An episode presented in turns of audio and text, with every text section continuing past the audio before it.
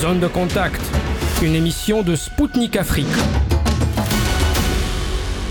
Bonjour à toutes et à tous. Vous écoutez Zone de contact sur les ondes de Spoutnik Afrique. Je suis Anthony Lefebvre et je suis très heureux de vous retrouver aujourd'hui pour un nouveau numéro de Zone de contact. Avec Zone de contact, montez sur le ring de la géopolitique mondiale. Notre émission d'aujourd'hui sera entièrement consacrée au discours de Vladimir Poutine devant l'Assemblée fédérale, le Parlement bicaméral russe. Durant son intervention, il a mis en avant les perspectives positives de la Russie dans de nombreux domaines. La Russie, c'est un pays ouvert et surtout, c'est une civilisation euh, autonome. Et surtout, dans cette affirmation, il n'y a aucune prétention d'exclusivité ou de la suprématie, mais c'est notre civilisation. Et ce qui est essentiel là-dedans, euh, ce sont nos ancêtres qui nous l'ont donné et nous devons la préserver pour nos futures générations et nous devons euh, la prospérité de notre civilisation. Nous allons développer la coopération avec nos amis, avec tous ceux qui sont prêts à travailler avec nous. Nous allons prendre les meilleures pratiques, mais surtout nous devons compter sur notre propre potentiel, vraiment sur l'énergie positive de la société russe, sur nos propres valeurs et les traditions. Et j'aimerais parler des spécificités et typiques de notre peuple, parce que la Russie, c'est un pays qui reflète complètement euh, cette spécificité nous pouvons tenir la parole, nous pouvons faire la vraie amitié. Nous n'avons jamais vous laisser tomber, nous allons vous toujours soutenir dans les conditions dures, nous allons toujours aider ceux qui sont trouvés dans un malaise. Les parlementaires russes ont qualifié de constructif et d'assez paisible le discours de Poutine. Aujourd'hui, dans Zone de Contact, nous avons l'homme politique français François Asselineau, président de l'UPR. Bonjour François. Alors, comment pourriez-vous le caractériser? Alors, je dirais que, en fait, ce discours, il a, il a deux, visages. Il a un aspect qui est destiné euh, au peuple, au peuple russe, au peuple de la Fédération de Russie. Et donc, il y a des éléments dans ce discours qui concernent essentiellement la politique intérieure. J'ai vu que le président Poutine euh, parle du niveau de vie des habitants, parle de, euh, du logement, de la famille, de l'éducation. Euh, donc de ce point de vue-là, effectivement, j'imagine qu'un certain nombre de, parlementaires russes ont pu juger que c'était constructif, en ce sens qu'il apportait des, des, des il, donnait des, informations sur des décisions prises dans tous ces dans tous ces domaines, y compris pour les habitants des, des, républiques de Donbass et de Louhansk. Et, de, et voilà. Donc euh, ça, c'est l'aspect, euh, j'allais dire, de politique intérieure. Puis, il y a un autre aspect dans ce discours qui est un aspect de politique extérieure qui était évidemment très attendu dans le, dans le monde entier. C'est-à-dire un peu qu'est-ce qu'il allait euh, dire sur la situation, évidemment, en Ukraine en particulier, de façon plus générale vis-à-vis de l'Occident. Alors là, je ne suis pas sûr que le terme de plus constructif soit, le plus le plus approprié. Et moi, ce qui me frappe, c'est plutôt l'affirmation euh, d'une sérénité euh, dans les dans de la perspective, euh, dans la même perspective que celle qu'il a tracée depuis depuis un an, et donc avec un discours qui est quand même tout à fait tout à fait offensif vis-à-vis vis-à-vis de, de, de l'Occident. Vladimir Poutine est revenu sur les raisons qui ont poussé la Russie à déclencher l'opération spéciale en Ukraine. Il a également été question des sanctions occidentales contre la Russie et leurs conséquences boomerang sur les populations européennes. Enfin, le président russe a évoqué que la Russie suspendait sa participation au traité New Start. Ce document portait sur la réduction des armes stratégiques nucléaires entre les États-Unis et la Russie. Et tout de suite, écoutons un extrait du discours du président russe. Aujourd'hui, dans mon discours annuel, j'interviens dans une période qui est une période seuil pour nous, une période de changement majeur dans le monde entier. Ce sont des événements historiques qui définissent l'avenir de notre pays et de notre peuple quand chacun d'entre nous a en face de lui une responsabilité colossale il y a un an pour la défense des populations des terres historiques et la, et la garantie de sécurité de notre pays face aux menaces qui se présentaient en Ukraine après le coup d'État en 2014, nous avons décidé de lancer cette opération militaire spéciale. Pas à pas, de façon logique et cohérente, nous allons parvenir aux objectifs que nous nous sommes fixés. Depuis 2014, le Donbass se bat pour défendre son droit de vivre sur cette terre, de parler dans sa langue natale. Il s'est battu, il ne baisse pas les bras, il continue à lutter malgré les bombardements presque quotidiens du régime de Kiev. Il croyait et croit que la Russie vient et viendrait à son aide. Entre-temps, et vous le savez très bien, nous avons fait tout notre possible, et effectivement tout notre possible, pour résoudre ce problème par la voie, par voie pacifique. Nous avons patiemment mené des négociations pour résoudre ce conflit lourd. Mais face à nous, nous avons un scénario qui est complètement, différent. Les assurances données par les dirigeants occidentaux sur le statut de Donbass se sont euh, transformées finalement en un mensonge éhonté. Ils n'ont fait que gagner du temps. Ils ont fermé les yeux sur les meurtres politiques, sur les répressions du gouvernement de Kiev, sur les brimades sur, contre les croyants et ils ont encouragé les néo-nazis de Kiev à mener des actes terroristes dans le Donbass. Dans les écoles euh, et, les instituts militaires européens, on a formé des officiers ukrainiens, on a fourni des armes et déjà avant le début de l'opération, nous avons appelé à, mener des discussions sur tous ces armements, mais en tout cas, le régime de Kiev, ce qu'il voulait, lui, c'était obtenir l'arme nucléaire. Il l'a dit ouvertement. Les États-Unis, l'OTAN ont accéléré euh, l'implantation de bases, laboratoires biologiques, préparant ici un futur théâtre d'opération en asservissant l'Ukraine et la préparant à une grande guerre. Et aujourd'hui, ils le reconnaissent ouvertement, publiquement, ils le disent, sans, sans gêne. Ils sont presque, ils sont carrément euh, fiers de cette, d'avoir sapé euh, le format Normandie de discussion pour en transformer, le transformer en bluff, alors que le sang coulait dans le Donbass et que la Russie voulait sincèrement, j'insiste là-dessus, sincèrement, une solution pacifique et en fait, ils ont, dit, euh, ils jouaient avec des cartes truquées. Donc ces méthodes euh, répréhensibles ont été souvent utilisées, utilisées dans le passé. C'est de la même façon qu'ils s'étaient comportés euh, en Irak, en Yougoslavie, en Syrie, mais ils ne se laveront jamais de cette honte, cette notion d'honneur, d'honnêteté ne leur revient pas cette euh, politique d'hégémonie, de colonialisme fait qu'ils se considèrent comme euh, tout permis. Et on comprend que pour les appartements, euh, les, les, habitants des États-Unis sont aussi finalement victimes de ces tromperies et de ces fables de, sur la recherche de la paix, notamment dans le mépris des résolutions de l'ONU sur le Donbass. Et ce mensonge éhonté se poursuit, mais nous, nous défendons nos intérêts et notre position sur le fait que dans le monde actuel, il ne doit pas y avoir une séparation entre les pays dits civilisés et les autres.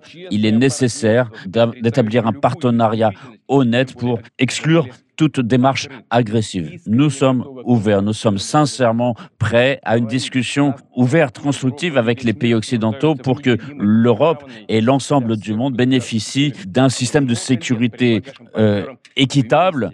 Et nous en avons parlé pendant des années. Nous avons proposé de travailler sur la mise en œuvre de ce projet, mais il y a eu des réactions hypocrites à tout cela. Je parle des paroles, mais je parle aussi des actes. C'est l'extension de l'OTAN à nos frontières, l'établissement de nouvelles bases de défense antimissile avec le fameux parapluie antimissile et c'est le déploiement de contingents militaires, pas seulement aux frontières de la Fédération de Russie. J'insiste, vous le savez, mais euh, aucun pays aucun pays au monde n'a autant de bases militaires dans le monde que les États-Unis. Ce sont des centaines, j'insiste, des centaines de bases. Toute la planète est parsemée de bases militaires. Tout le monde a été témoin de la façon dont les États-Unis se sont retirés de différents accords sur la limitation des armements de façon unilatérale, sapant le principe euh, de l'équilibre de la paix sur la planète. Mais pourquoi l'ont-ils fait?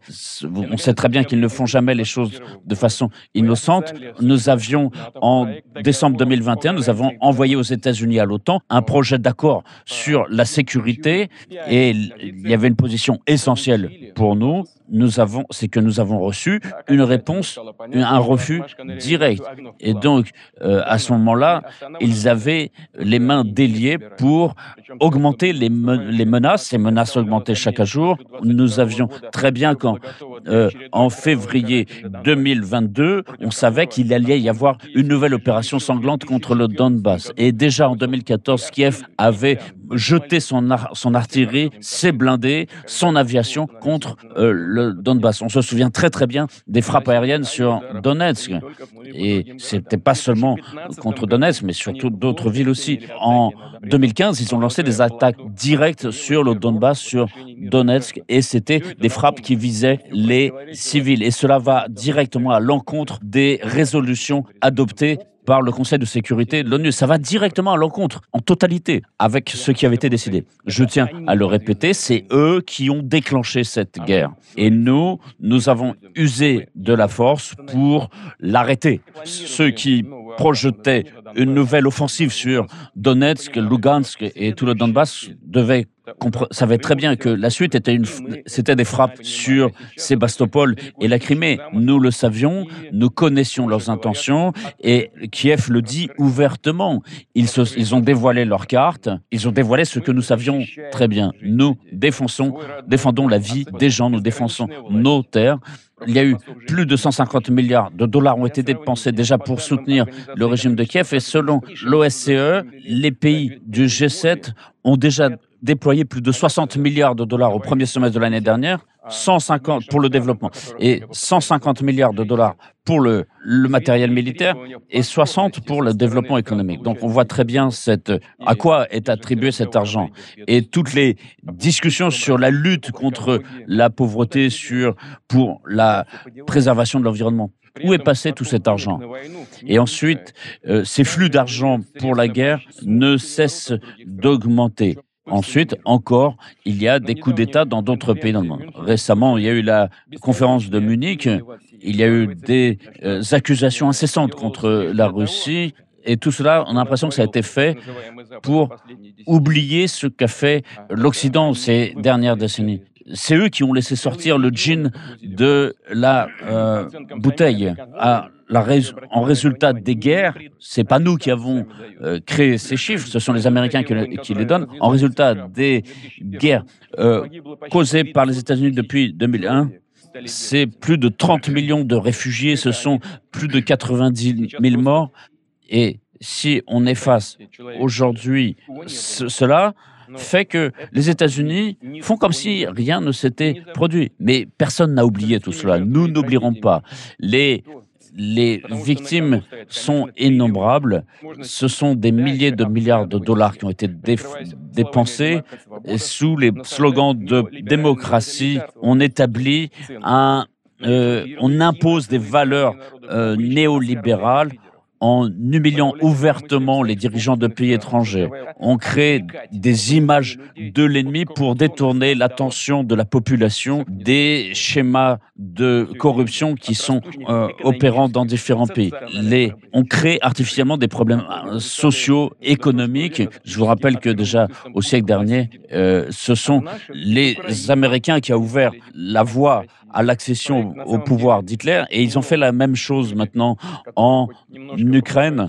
Et ceux qui étudient l'histoire savent très bien que ce projet trouve ses sources déjà au 19e siècle. À l'époque, on a vu ce qui s'était passé dans l'Empire austro-hongrois, en Pologne. C'était arracher les territoires historiques qui aujourd'hui s'appellent l'Ukraine de notre pays. C'est ça l'objectif. Il n'y a rien de nouveau sous le soleil ici tout se répète. L'Occident force la mise en œuvre de ce projet en, ayant soutenu le coup d'État de 2014. Et ce coup d'État était inconstitutionnel. On a même ouvertement publié les montants qui ont été accordés à cela. La base idéologique de tout cela était une russophobie agressive, un nationalisme agressif. Aujourd'hui, c'est-à-dire, ils, n'ont aucune honte à appeler euh, Edelweiss ce genre d'opération, alors que c'était sous ce titre que Hitler avait lancé des opérations contre les Juifs dans tous les pays occupés d'Europe. Et aujourd'hui, en Ukraine, on voit euh, les des divisions d'Asreich, de la SS et d'autres unités dont les acteurs ont été euh, ont eu les mains pleines de sang et aujourd'hui ils sont glorifiés en Ukraine. Et ces néo-nazis ne craignent pas de rappeler de qui ils tiennent cet, héritage. Et je vous rappelle que aucun dirigeant occidental ne remarque cela. Pourquoi? Parce que, excusez-moi, mais parce qu'ils en ont rien à faire. Voilà, ils ont mis ils ont misé sur la lutte contre nous, la lutte contre la Russie. L'essentiel pour eux, c'est de lutter contre nous, contre nos pays. Et donc, tous les moyens sont bons, que ce soit le terrorisme, le nationalisme. L'essentiel, c'est euh, d'utiliser toutes les armes contre la Russie. Et donc, ce projet d'anti-Russie, cette politique revancharde, est dirigé contre nous. On crée des foyers de conflits juste à nos frontières. Et déjà, dans les années 1930 et maintenant, on a exactement la même rhétorique. Créer des agressions dans l'Est de l'Europe en utilisant les mains d'autres acteurs. Monsieur Asselineau, comme nous venons de l'entendre, Vladimir Poutine vient de dire que l'Occident cherche à déclencher en Europe une guerre par procuration, à éliminer ses concurrents, comme c'était déjà le cas plusieurs fois par le passé. Pourquoi l'Europe ne veut pas tirer les leçons du passé selon vous? Si vous vivez en France et que en France où il y a un déluge de propagande pro-OTAN, où l'on présente la Russie euh, comme comme le diable euh, et Vladimir Poutine comme comme le Satan incarné, euh, on présente en France la Russie comme un agresseur, comme je le disais tout à l'heure, comme si l'Ukraine était un pauvre pays qui voulait simplement vivre heureux et démocratique, et que d'un seul coup il s'est fait attaquer par un ogre qui veut ensuite euh, conquérir tout le, tout le continent. Ça, c'est le narratif qu'on raconte à la, au peuple français. Et les gens, malheureusement, ben, euh, ils connaissent pas forcément bien l'histoire, donc il y a, y a une partie de la population qui est réceptive à ça. Euh, mais il y a l'autre version qui est celle des, Russes, qui dit, ben, on en a parlé tout à l'heure, euh, qui explique au contraire qu'en effet, c'est l'OTAN qui, depuis 1991, n'a pas arrêté, comme je le disais tout à l'heure, d'agréger des, États, de, rallier des États à son, à son à sa zone d'influence, à son, son empire, si l'on si l'on peut dire. Donc il y a effectivement les, les, deux narratifs. Alors quand vous dites l'Europe ne tire pas les conséquences, je voudrais quand même euh, signaler que, notamment à vos, auditeurs, que euh, il faut bien faire la différence entre euh, les dirigeants européens euh, et la population. Moi, ce qui me frappe, ce que je vois, c'est qu'en France, mais c'est pas seulement vrai en France, euh, c'est vrai même aux États-Unis, il y a quand même dans la population de plus en plus de gens euh, qui ne veulent plus de cette guerre qui voient que ça, c'est une guerre qui est dangereuse, qui nous entraîne dans un conflit qui n'est pas le nôtre. Les Français n'ont aucun aucun intérêt. Il y a, je l'ai souvent dit, il y a en France une, partie significative de la population euh, qui est très euh, pro-russe, très russophile. Des gens qui n'ont pas oublié ce que les Russes ont fait euh, pour la France, notamment pendant la Première et la Seconde Guerre mondiale. On ne peut pas comprendre des événements si on ne le remet pas en perspective historique. Moi, j'ai tendance toujours à comparer ce qui se passe en ce moment à l'affaire de la, de la Seconde Guerre mondiale. Puisqu'on parle de Troisième Guerre mondiale, revenons à la Deuxième Guerre mondiale. Euh, vous savez que, c'est la France et l'Angleterre qui ont déclaré la guerre à Adolf Hitler le 3 septembre 1939. Et donc, il y avait les collabos, euh, les collaborationnistes de hitlériens en France, après la défaite française, et qui ont reproché beaucoup aux dirigeants de la Troisième République d'avoir déclaré la guerre à Adolf Hitler en disant que c'était à cause d'eux qu'il y avait eu la guerre et que Adolf Hitler était quelqu'un de très, de très pacifique qui ne menaçait pas la France. Ça, c'était le discours des, des collabos. Euh, en réalité, euh, évidemment, euh, si l'Angleterre et la France avaient déclaré la guerre à Hitler, c'est parce qu'il y avait eu auparavant euh, les six ans qui s'étaient écoulés entre janvier 1933 et septembre 1939. Six ans au cours desquels Adolf Hitler avait reconstitué une armée extrêmement, extrêmement performante, avait, euh, au mépris des traités d'après la Première Guerre mondiale, euh, ré, réarmé la rive gauche du Rhin, avait ensuite pratiqué l'Anschluss en, en assimilant l'Autriche au Reich, puis l'affaire des Sudètes avec la conférence de Munich en 1938, et là, il se mettait maintenant à attaquer la, à attaquer la Pologne. Donc, la France et l'Angleterre, effectivement, avaient pris l'initiative de déclarer la guerre à l'Allemagne, mais parce que de façon euh, préventive, parce qu'ils ils, ils savaient que ça n'en finirait pas, et que Hitler avait des volontés expansionnistes. Donc moi, ce que je remarque, c'est que en France, où on nous présente Vladimir Poutine comme un nouvel Hitler, moi, je, trouve que euh, objectivement, c'est l'OTAN qui agit comme un nouvel Hitler. C'est l'OTAN qui, après 1991, a grignoté tous les pays de l'Europe de l'Est, puis ensuite s'est rapproché de l'Ukraine, a essayé de déstabiliser la, la, Biélorussie, a pratiqué la révolution du Maïdan et va et au-delà, puisque les projets qui circulent dont j'ai déjà parlé dans des, dans des certains cercles, euh, sur euh, les, notamment il y a eu une réunion à Prague qui s'est tenue en février de l'année, excusez-moi, en, juillet, en juin de l'année dernière, euh, sur le démantèlement à venir de la Russie. D'ailleurs, Madame Victoria Nuland, la sous-secrétaire d'État américaine, a dit que la Russie était un pays beaucoup trop grand et qu'il fallait la démanteler. Donc, en, en réalité, vu de, vu de Moscou, vu de Russie, euh, c'est l'OTAN qui agit euh, de façon impérialiste en grignotant progressivement euh, tous les États jusqu'à repousser la frontière de l'OTAN eh ben, directement avec la, la frontière russe. C'est tout l'enjeu d'ailleurs de ce qui se passe actuellement en Ukraine. Très bien, monsieur Assolino. Je vous propose maintenant d'écouter un autre extrait de ce discours, toujours sur le conflit en Ukraine. Nous ne luttons pas contre le peuple ukrainien. Je l'ai dit dès le début, je continue à la respecter. Nous voyons très bien que ce peuple est l'otage du régime de Kiev et de ses maîtres occidentaux au sens militaire, économique et politique. Ils ont détruit l'industrie en Ukraine. Ils ont établi la pauvreté. Ils ont, ils ont augmenté les, inégalités dans ce pays. Dans ces conditions, évidemment, on peut trouver beaucoup de preuves là-dessus. Personne n'a pensé au peuple.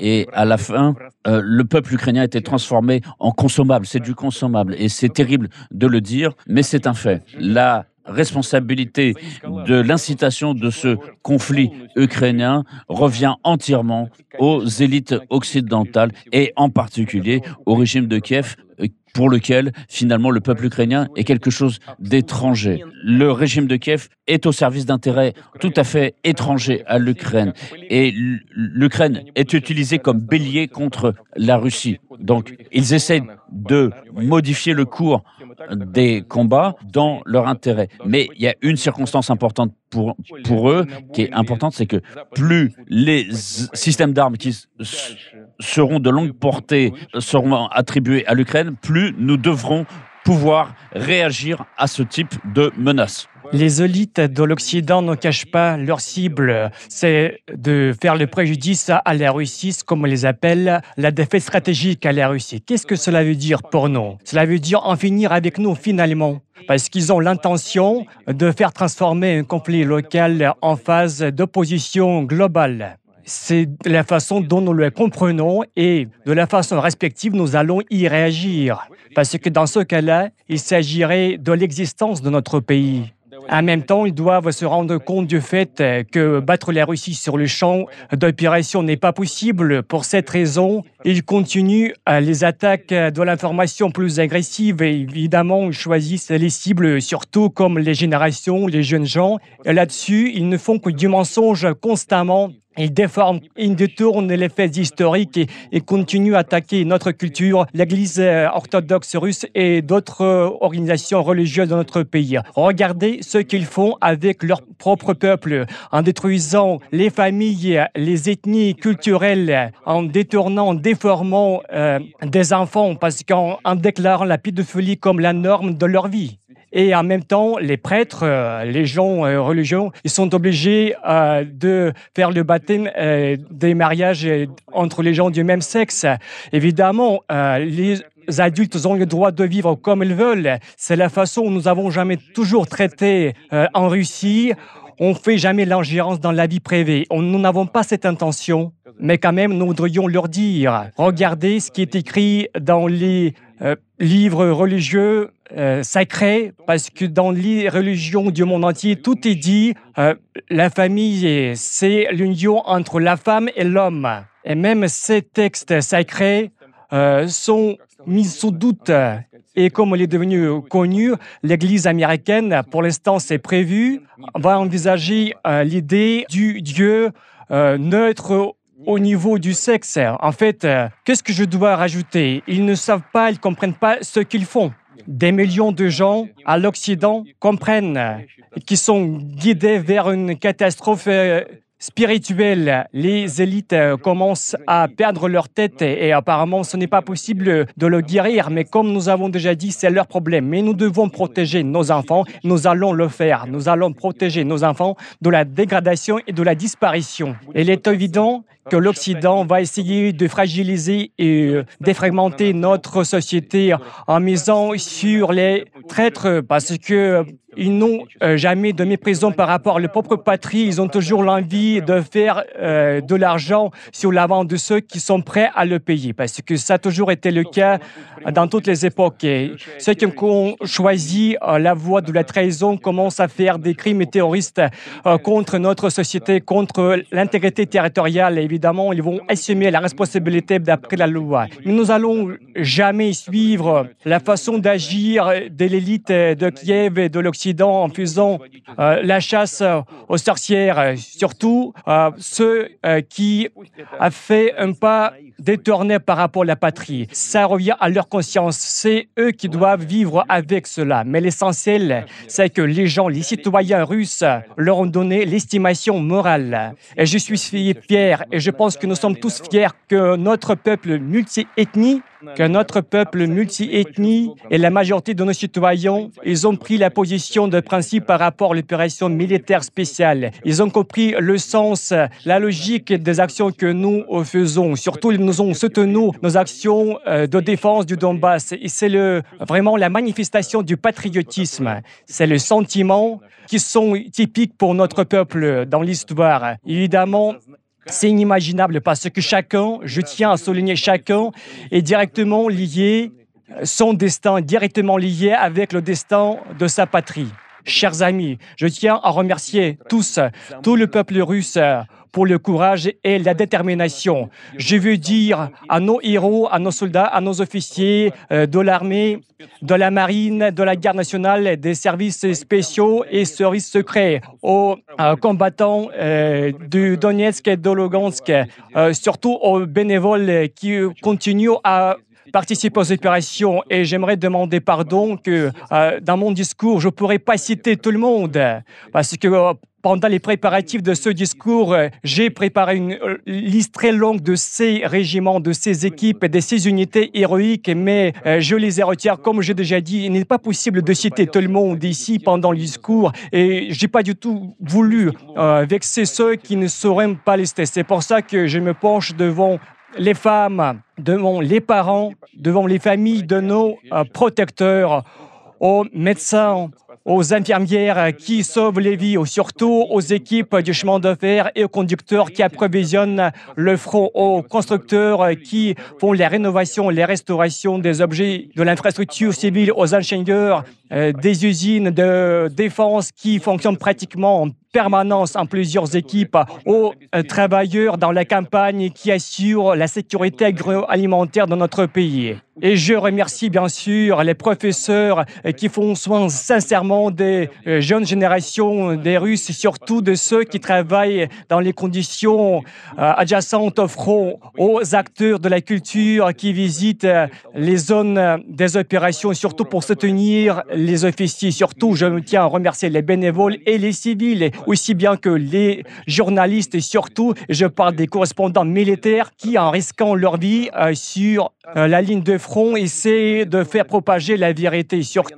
Les prêtres euh, militaires qui inspirent par leurs paroles les militaires, surtout les entrepreneurs, tous ceux euh, qui font leur devoir civique et professionnel et humain, tout simplement. Et surtout, des paroles distinctes sont réservées aux citoyens des républiques populaires de Donetsk et de Lugansk, des régions de Zaporogie et de Kherson. Vous tous, vous avez choisi votre futur. Vous avez défini votre futur pendant les référendums. Vous avez fait un choix ferme malgré les menaces des terroristes dans les conditions où il y avait des opérations de combat à côté, mais il n'y avait rien d'autre que votre détermination d'être avec la Russie, avec votre patrie. Nous avons déjà commencé, nous allons intensifier Je tiens à souligner que cette réaction de l'audience est réservée à l'attention des citoyens des républiques populaires de Donetsk et de Lugansk, des régions euh, de Kherson et de Zaporogie. Nous les remercions encore tous ensemble. Nous avons déjà commencé, nous allons intensifier le programme de grande échelle de restauration de l'infrastructure civile afin de développer ces régions de la Fédération de Russie. Il faut faire renaître les entreprises et les emplois. Les ports de la mer d'Azov, qui est redevenue la mer interne de la Russie, pour construire les autoroutes modernes comme nous avons fait en Crimée, qui maintenant a un lien sûr avec le reste de la Russie par la terre. Par les efforts, comment nous allons mettre en œuvre ces projets parce que tout le monde assure le soutien direct au peuple des républiques populaires de Donetsk et de Lugansk et des régions de Kherson et de Zaporozhye. Ils le font sincèrement comme des vrais frères et sœurs. Maintenant, nous sommes ensemble. Ça veut dire que nous, nous sommes encore plus forts. Nous allons tout faire pour que la paix durable, bien entendu, revienne sur notre terre afin de garantir la sécurité de gens. Et pour tout cela, pour, pour, nos ancêtres, pour le futur de nos enfants, pour la restauration de la euh, justice historique, pour la réintégration de notre peuple, ce sont nos combattants qui battent. Ce sont nos héros. Chers auditeurs, le moment est venu de marquer une courte pause. Nous revenons très vite avec l'homme politique français François Asselineau, qui commente à notre micro le discours de Vladimir Poutine devant l'Assemblée fédérale. A tout de suite sur les ondes de Spoutnik Afrique.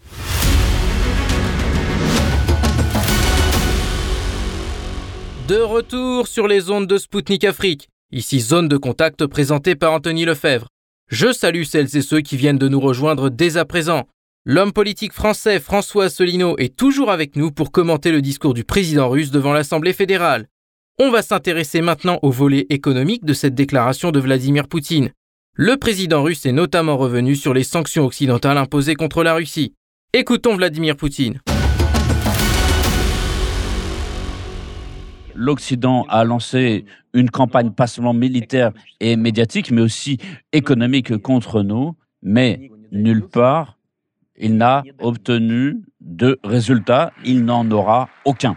De plus, les initiateurs des sanctions se punissent eux-mêmes, puisque dans leur propre pays, il y a des pertes d'emplois, il y a des fermetures d'entreprises, il y a une inflation, et ils disent à leurs citoyens, nous l'entendons, ils disent que ce sont les Russes qui sont les coupables de tout. Ces moyens sont utilisés dans cette politique d'agression sur la base de sanctions. Ils, euh, imposent des restrictions à nos entreprises, à nos communications.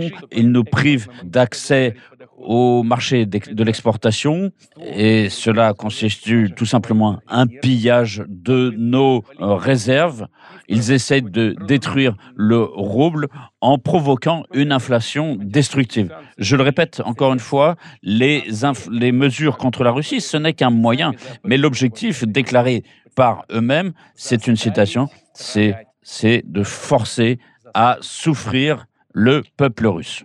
Voilà, ce sont ces humanistes qui disent ça. Ils veulent forcer le peuple à souffrir pour déstabiliser notre société de l'intérieur. Leur objectif n'a pas été atteint.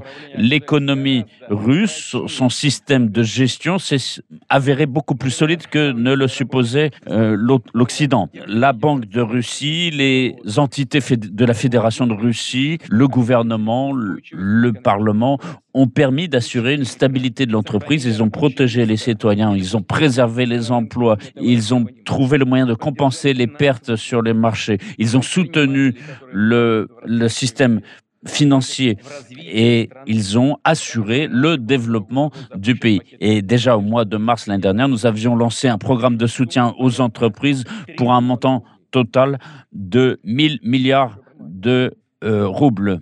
Ce n'est pas une politique d'émission, je tiens à le préciser.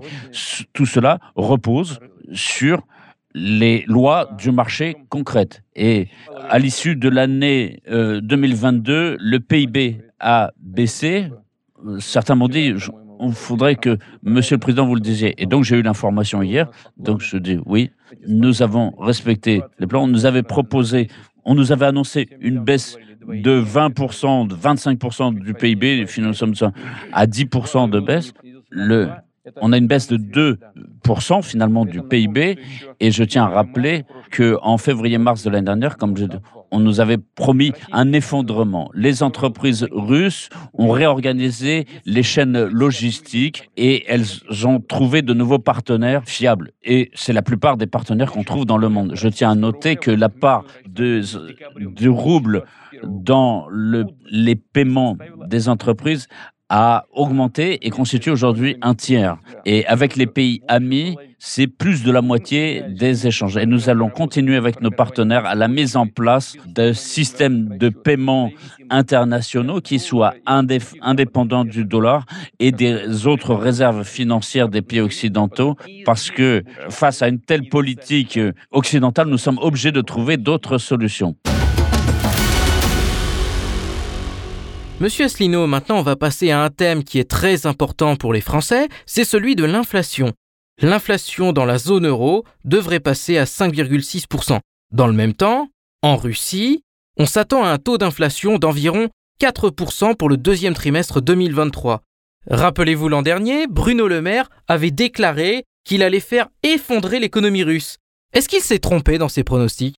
Ben, malheureusement, malheureusement, oui, il s'est complètement, complètement trompé. Enfin, malheureusement, moi, je ne souhaite pas l'effondrement de l'économie russe, mais ce que Monsieur Le Maire a réussi avec Monsieur Macron, c'est l'effondrement de l'économie française. Et donc, c'est ça qui est, qui est particulièrement euh, malheureux.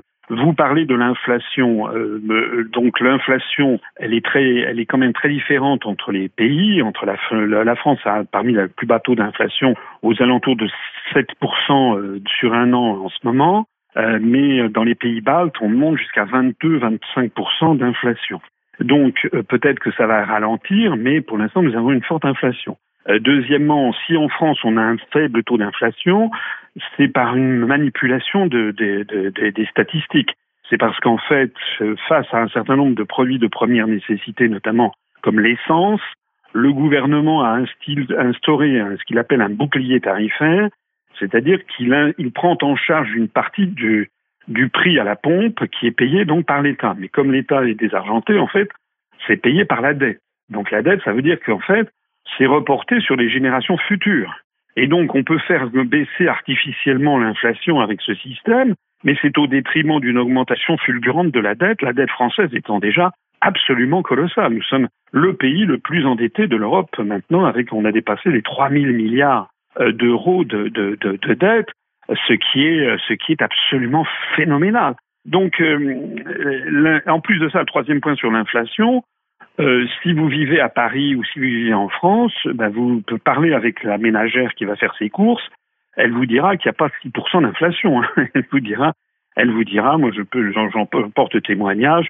On est plutôt sur les produits alimentaires aux alentours de plus plus 25, plus 30, plus 50%. Hein.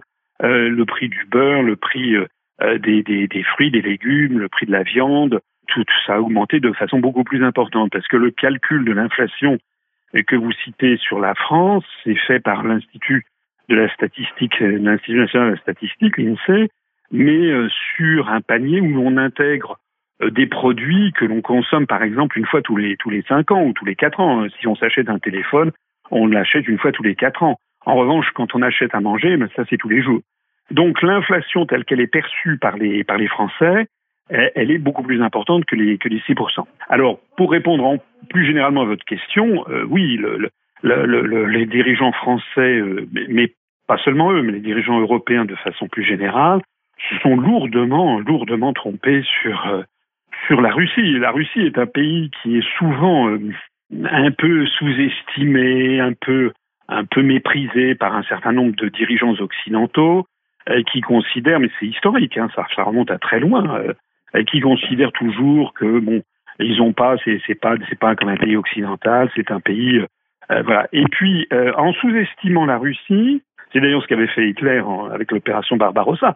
ce qui a cassé Hitler, c'est, qu'il s'était trompé sur la, puissance de l'armée soviétique et aussi sur la sur le patriotisme et la résilience du peuple russe. Voilà. Et là, c'est pareil, c'est toujours la même erreur, c'est-à-dire de croire que c'est un pays qui est en partie en retard, voilà, etc. Et en fait, en fait, les Occidentaux ont complètement sous-estimé la sous-estimé la Russie. Or, je ne dis pas que la situation en Russie est est merveilleuse, mais enfin, ce que je vois, c'est qu'ils ont un taux de croissance. Vous avez un taux de croissance qui est euh, qui va être supérieur à celui de la zone euro. Euh, vous avez un taux d'inflation qui est inférieur. Euh, euh, vous, n'avez pas la, catastrophe que nous connaissons en France du, déficit commercial. On n'a jamais eu dans toute l'histoire de France un déficit commercial aussi important que celui que nous avons en ce moment, ce qui signifie en fait des pertes d'emplois, la désindustrialisation. La, France est un pays de plus en plus désindustrialisé. Euh, nous n'avons plus que le 9% du produit intérieur brut français vient de l'industrie. On est quasiment aussi désindustrialisé que, la Grèce. Donc c'est vraiment, vraiment une catastrophe. Et les sanctions contre la Russie se sont retournées contre les pays occidentaux, puisque, ben, évidemment, euh, nous avons déjà en, France et en Allemagne des salaires qui sont parmi les plus élevés du monde. En France, on a les charges sociales, les impôts les plus élevés du monde, ou à peu près. Euh, mais en plus de ça, on a des contraintes environnementales qui sont très élevées. Et enfin, cerise sur le gâteau, maintenant, on a l'énergie la plus élevée, puisque les Américains, après avoir fait sauter le, le gazoduc Nord Stream, euh, nous vendent leur, leur gaz de, chui, de schiste, qui d'ailleurs est extrêmement polluant, le vendent 4, 5, 6 fois le prix qu'eux payent.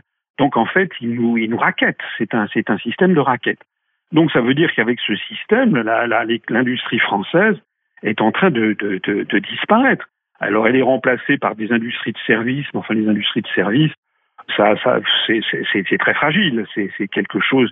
Euh, ça, euh, vous pouvez pas, euh, si vous voulez, euh, une industrie de services, tout le monde peut créer ça en trois, en six mois, quoi. N'importe quel pays du monde. Alors qu'avoir avoir une avoir une, une industrie, par exemple, de fabrication automobile, l'industrie automobile en France est une débâcle, est une déroute. Euh, avoir une industrie automobile ou ne plus en avoir, ça se répare sur des sur 10 ou 15 ou 20 ans. Hein. Donc on est on est dans une situation euh, qui est qui est vraiment catastrophique. D'ailleurs, pour tout vous dire, euh, Bruno Le Maire, le ministre français des Finances, a, a perdu toute crédibilité. Enfin, non. lorsque les Français parlent de Bruno Le Maire, tout le monde rigole, quoi. C'est-à-dire, il est considéré comme quelqu'un de totalement incompétent non seulement incompétent, mais, par ailleurs arrogant dans sa bêtise. Monsieur Asselineau, je vous propose tout de suite d'écouter un nouvel extrait du président russe, toujours sur la thématique économique. C'est eux qui l'ont créé eux-mêmes de leurs propres mains. Vous savez, il y a cette expression qui dit euh, des euh, canons au lieu de l'huile. Mais évidemment, aujourd'hui, c'est une priorité. Et quand on, nous respectons nos objectifs stratégiques, stratégiques, il faut bien avoir conscience que nous ne devons pas détruire notre économie. Nous devons au contraire réunir les conditions favorables au développement de notre pays. Et c'est la logique que nous mettons en pratique et que nous continuerons à employer beaucoup de secteurs industriels de base civile non seulement n'ont pas réduit, mais ont augmenté leur, leur, produ leur production. Et on a, pour la première fois cette année, on a eu euh, 100 millions euh, de mètres carrés d'augmentation des terres exploitées avec une croissance à deux chiffres. Et donc merci à tous les producteurs du secteur agroalimentaire et aux agriculteurs.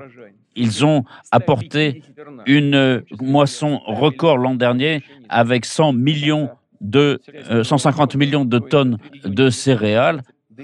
Au mois de juin prochain, nous pourrons avoir un volume de euh, d'export de 56, de 55 à 60 millions de tonnes de céréales. Et c'est qu'un record absolument, c'est un record absolu. Si vous vous souvenez, je pense que certains d'entre vous euh, se souviennent des chiffres que nous avions encore récemment. Euh, L'ancien vice-premier ministre et le ministre de la... On avait on avait des moissons de 60 millions de tonnes. Aujourd'hui, 55-60 millions, c'est seulement l'export. Donc ça veut dire que nous avons tous les moyens de nous développer, mais aussi dans les autres secteurs. Nous avons évité un affaissement du marché de l'emploi, mais nous avons même au contraire une baisse du chômage. Aujourd'hui, malgré toutes les difficultés que nous avons autour de nous, le marché du travail est devenu plus agréable qu'il n'était euh, précédemment. Souvenez-vous, avant la pandémie, nous avions 4, et 4 et quelques pourcents de chômage. Aujourd'hui, nous sommes à 3,7. Donc 3,7, vous voyez. Donc c'est un minimum historique. Je le répète, l'économie de la Russie a surmonté les risques qui se sont présentés. Beaucoup de ces risques étaient difficiles de calculer à l'avance. Il a fallu parfois réagir, agir à la godille, mais en tout cas, nous avons réussi à prendre des décisions avec les milieux d'affaires de façon aussi rapide que possible. Et encore une fois, euh, les initiatives privées ont eu un très grand rôle ici, notamment au niveau des PME. Et cela, il ne faut pas l'oublier. Nous avons euh, évité de grands problèmes dus aux procédures administratives. Ce qui est important aussi, c'est que la récession n'a été euh, observée que pendant le deuxième trimestre de l'année dernière. Dès le troisième trimestre, nous avions au contraire une croissance, c'est-à-dire que nous sommes arrivés à un nouveau cycle de croissance économique et d'après les socialistes, son, sa structure, son modèle revêt un caractère tout à fait nouveau. Donc, il y a de nouveaux accès aux marchés mondiaux. Nous, nous avons notre propre marché euh, intérieur qui a évolué. Et il y a aussi la mise en place de nouveaux cadres. Et cela nous permet de mettre en valeur de nouveaux potentiels de la Russie dans des secteurs tout à fait différents. Et nous avons aujourd'hui une croissance confirmée pour beaucoup de nos secteurs. Et les entreprises peuvent aujourd'hui en euh, bénéficier en, proposant sur différentes niches, sur les marchés internationaux, des produits qui, sont, qui se substituent aux produits de fabrication occidentale. On a donc un tableau général ici et on, comprend que nous avons des problèmes structurels, notamment en logistique, en finance, en technologique, en personnel, mais cela nous permet de voir euh, la, la nécessité que, dont nous parlions depuis longtemps de procéder à des transformations. Et aujourd'hui, ces transformations c'est une nécessité vitale et cela change considérablement la situation et ça la change de façon positive. Qu'est-ce qu'il faut faire pour avoir un développement durable ici pour la Russie, c'est-à-dire un développement qui soit souverain euh, sans euh, insensible aux pressions extérieures qui peuvent se manifester avec des garanties de sécurité, de protection des intérêts de la patrie. Je le souligne, le sens de notre travail n'est pas de s'adapter à la situation, mais notre objectif stratégique est de placer notre économie à de nouveaux horizons parce que tout évolue aujourd'hui et tout cela évolue de façon extrêmement rapide. Donc ce n'est pas seulement une question de défi, c'est une question d'opportunité. Et c'est aujourd'hui le cas et je l'ai dit et la façon dont nous mettons cela en œuvre aujourd'hui, c'est ce qui est important. Le président Poutine a parlé d'opportunités qui s'ouvrent dès à présent pour le pays. Et pour pouvoir parvenir à ces objectifs, il a expliqué quels moyens il allait mettre en œuvre. Écoutons-le. Premier point, c'est l'extension des euh, liens prometteurs au niveau de l'aménagement logistique, avec de nouveaux corridors. Avec, il y a par exemple la, nouvelle euh, autoroute Moscou-Kazan, les, autoroutes vers Tumen, vers Vladivostok, tout ça, avec des accès vers le Kazakhstan et la Chine. Et notamment, euh, nous pouvons renforcer euh, nos liens économiques et commerciaux avec les pays de l'Asie du Sud-Est. Une attention particulière est, à, est adressée à actuellement, déjà ceux qui travaillent avec moi le savent, et il y a le corridor nord-sud et dès cette année, euh, sur le canal de Volga-Caspienne, nous pourrons euh, ouvrir de nouveaux itinéraires pour la coopération avec l'Inde, le Pakistan et d'autres pays de l'Extrême-Orient. Et nous allons continuer à développer ce corridor. Pour nous, c'est important de renforcer aussi euh, l'orientation, les, les, grandes lignes ferroviaires vers l'Est. Et pour nous, c'est essentiel. Mais cela permet aussi de résoudre un certain nombre de problèmes de développement national, notamment sur l'orientation du Grand Nord et de la zone arctique. Il y a le renforcement du, des, du, réseau routier, des télécommunications. Et aujourd'hui, 15% et des, des, routes et dans certains euh, lieux, 50% des routes seront mises aux normes actuelles. Passons maintenant à la partie du discours de Vladimir Poutine qui a créé une véritable surprise en Occident. Le président Poutine a décrété la suspension du traité New Start qui régit entre la Russie et les États-Unis la réduction des armes stratégiques nucléaires. Écoutons le président russe. Chers collègues, je m'arrêterai aussi sur un autre euh, thème. Au début de février, il y a une déclaration de l'OTAN exigeant que la Russie de revenir à l'exécution de l'accord sur les armes euh, offensives, avec en autorisant des inspections sur nos sites militaires. Je ne sais même pas comment qualifier cela, si ce n'est de théâtre de l'absurde. Nous savons très bien que l'Occident est directement impliqué dans les tentatives de Kiev de frapper l'aviation stratégique russe. C'est-à-dire que les vieux drones soviétiques ont été rééquipés avec des technologies occidentales et maintenant ils veulent vérifier encore nos sites militaires dans les conditions actuelles, aujourd'hui, dans la confrontation de ça semble être du délire total. En même temps, je prie, ils veulent aussi faire des inspections. Euh, ils veulent nous bloquer, nous, dans les inspections, inspections que nous voulons faire sur certains. Nos demandes sont, euh, ne, ne reçoivent pas de réponse et finalement, on peut rien vérifier, nous. Encore une fois, les États-Unis, l'OTAN disent directement que leur objectif est d'effectuer des frappes stratégiques sur la Russie pour l'abattre. Et après, ils ont, comme si de rien n'était, ils veulent aller se promener sur nos sites militaires, y compris les sites de pointe. Il y a une semaine, par exemple, j'ai signé un décret sur euh, l'alerte des, des, troupes stratégiques. Est-ce qu'ils veulent venir comme ça ici? Euh, Ils croient qu'on va les laisser entrer? Avec leur déclaration collective, l'OTAN a fait ouvertement une demande pour participer à cet accord sur les armes offensives. Mais nous sommes d'accord, si vous voulez. De plus, nous considérons que ça fait longtemps qu'il fallait exagérer ça. L'OTAN, c'est pas seulement euh, l'arsenal nucléaire euh, des États-Unis, il y a aussi celui de l'Angleterre, il y a celui de la France. Ils se développent et ils sont également orientés contre nous, contre la Russie. Les dernières déclarations de leurs dirigeants ne font que le confirmer. Écoutez-les. On ne peut pas ignorer cela. On n'en a pas le droit, surtout aujourd'hui. De même que le premier accord sur le traité sur les armes offensives a été conclu par les États-Unis et l'URSS en 1991. La situation était différente. Il y avait une baisse des tensions, il y avait un renforcement de la, confiance mutuelle. Mais ensuite, nos relations ont évolué de telle façon, de telle que la Russie et les États-Unis ne se considéraient euh, ne se considéraient plus comme des adversaires.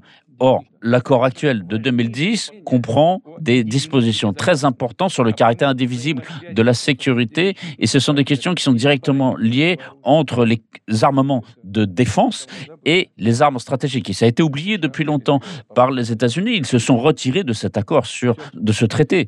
Donc tout maintenant est du passé. Donc nos relations se sont dégradées et ça, c'est le mérite des États-Unis. Ce sont eux, précisément, qui après l'effondrement de l'URSS, ont commencé à procéder à une révision des résultats de la Deuxième Guerre mondiale et à la construction de l'architecture mondiale, avec un seul maître en l'occurrence les États-Unis. Et pour cela, ils ont commencé à détruire toutes les bases de l'équilibre de paix qui avait été établi après la Deuxième Guerre mondiale, après Potsdam.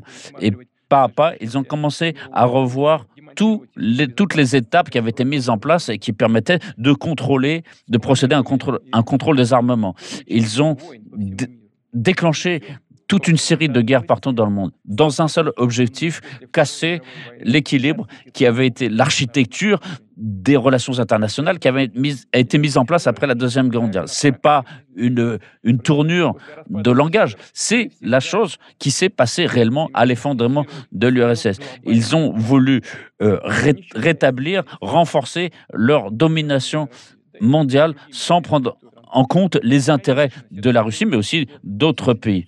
après l'année depuis 1945, le monde a évolué. De nouveaux centres de développement se sont mis en place, de nouveaux centres d'influence. C'est un processus naturel qu'on ne peut pas ignorer. Mais ce qui est inadmissible, c'est que les États-Unis ont commencé à aménager le monde seulement de façon à ce que ça convienne leurs intérêts égoïstes.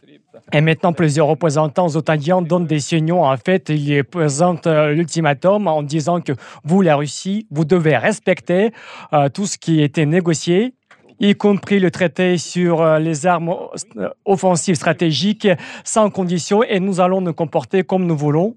Comme, comme quoi il n'y a pas de lien entre les problèmes, euh, le traité START et le conflit en Ukraine et d'autres euh, actions hostiles de l'Occident envers notre pays, comme il n'y a pas d'affirmation de grande échelle qui veulent apporter une défaite stratégique contre nous. En fait, c'est vraiment de l'hypocrisie ou la bêtise complète, parce qu'on ne peut pas les appeler idiots, parce que ce ne sont pas des gens euh, bêtes, parce qu'en même temps, ils veulent nous assurer la défaite stratégique, en même temps, ils veulent visiter euh, nos objets de l'infrastructure nucléaire. Pour cette, dans ce contexte, aujourd'hui, la Russie suspend la participation au traité des armes stratégiques offensives.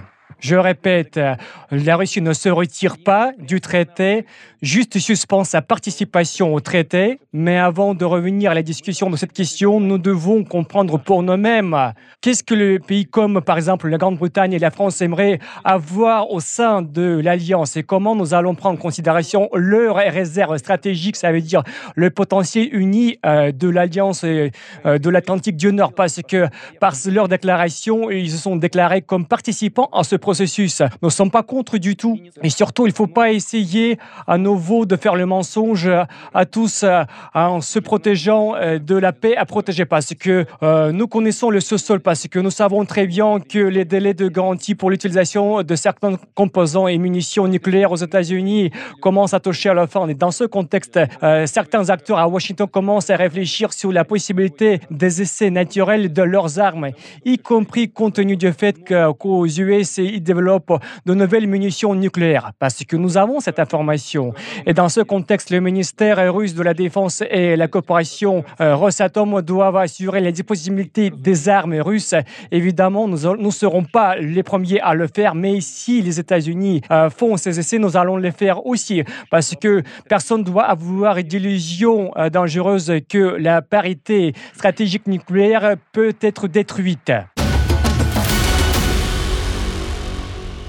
Monsieur Asselineau, revenons sur le sujet du traité New Start. Vladimir Poutine a notamment dénoncé le rôle des États-Unis dans cette démarche.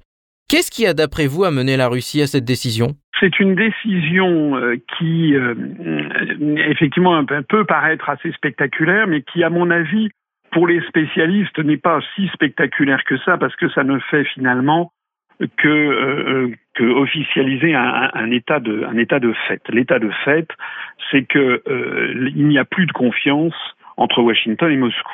Voilà, les deux partenaires ne se font plus du tout confiance. Donc euh, c'est le premier point. Le deuxième point, c'est que je vous rappelle que cette affaire n'est pas tombée du ciel. Euh, il faut remonter à 2018 lorsque le président Trump a commencé à dénoncer le traité euh, qui est le traité FNI, comme on dit en français, ou INF, sur les, les, les, les, les armes intermédiaires, les missiles intermédiaires entre autour de 500 km de, de, portée. Le traité là dont on parle, dont a parlé le président Poutine aujourd'hui même, c'est un autre traité qui est le traité New Start, qui reprend en fait des traités de réduction des armements stratégiques. Donc il s'agit de stratégique. Mais ce que je disais, c'est que dès 2018, le président Trump a remis en question le, traité sur les armes intermédiaires, a dénoncé, donc il y a eu six mois de, avant, la, sortie de ce traité. Euh, L'argument euh, des États-Unis, c'est que la Russie ne respectait pas les clauses de ce traité. La Russie disant que ce n'était pas vrai, qu'elle respectait les clauses de ce traité.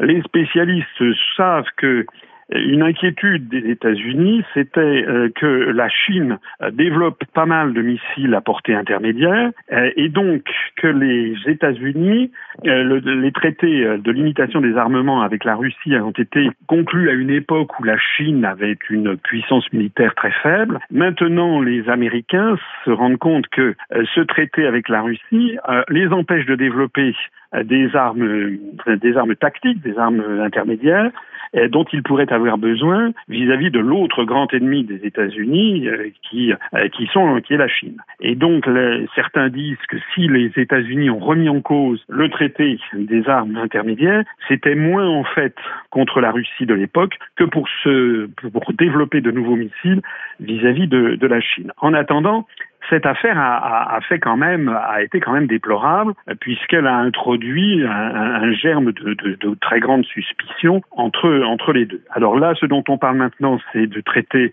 sur les armements stratégiques qui limitent, alors je crois, aux alentours de, je crois que c'est quelque chose comme 1500, 1500 missiles de part et d'autre, etc. Et donc, la, Russie a décidé de, de se, non pas de dénoncer le traité, mais de ne pas l'appliquer, de se retirer provisoirement.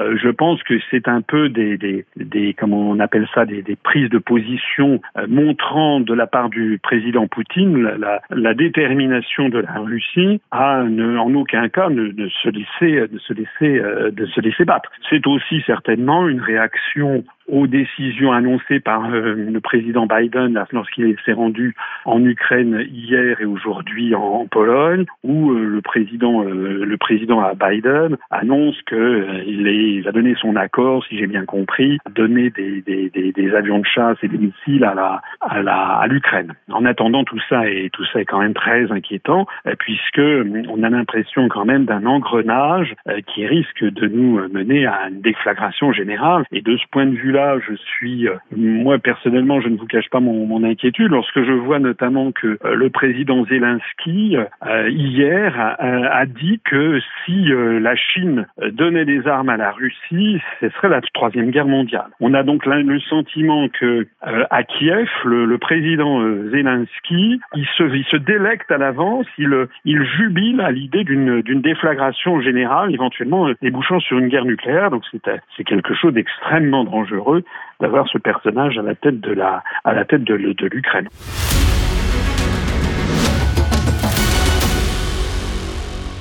C'était François Asselineau, homme politique français. Il a commenté à notre micro le discours de Vladimir Poutine devant l'Assemblée fédérale russe. Il est notamment revenu sur la suspension de la participation de la Russie au traité New Start annoncé par le président russe. Chers auditeurs, zone de contact, c'est tout pour aujourd'hui. Moi, Anthony Lefebvre, je vous retrouverai avec plaisir très rapidement sur le ring pour se confronter ensemble aux dernières évolutions de la géopolitique mondiale. D'ici là, portez-vous bien.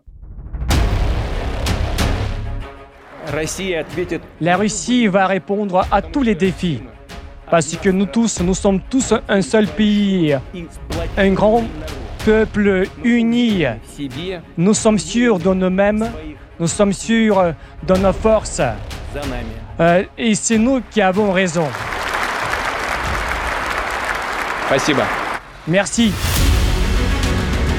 Zone de contact, une émission de Spoutnik Afrique.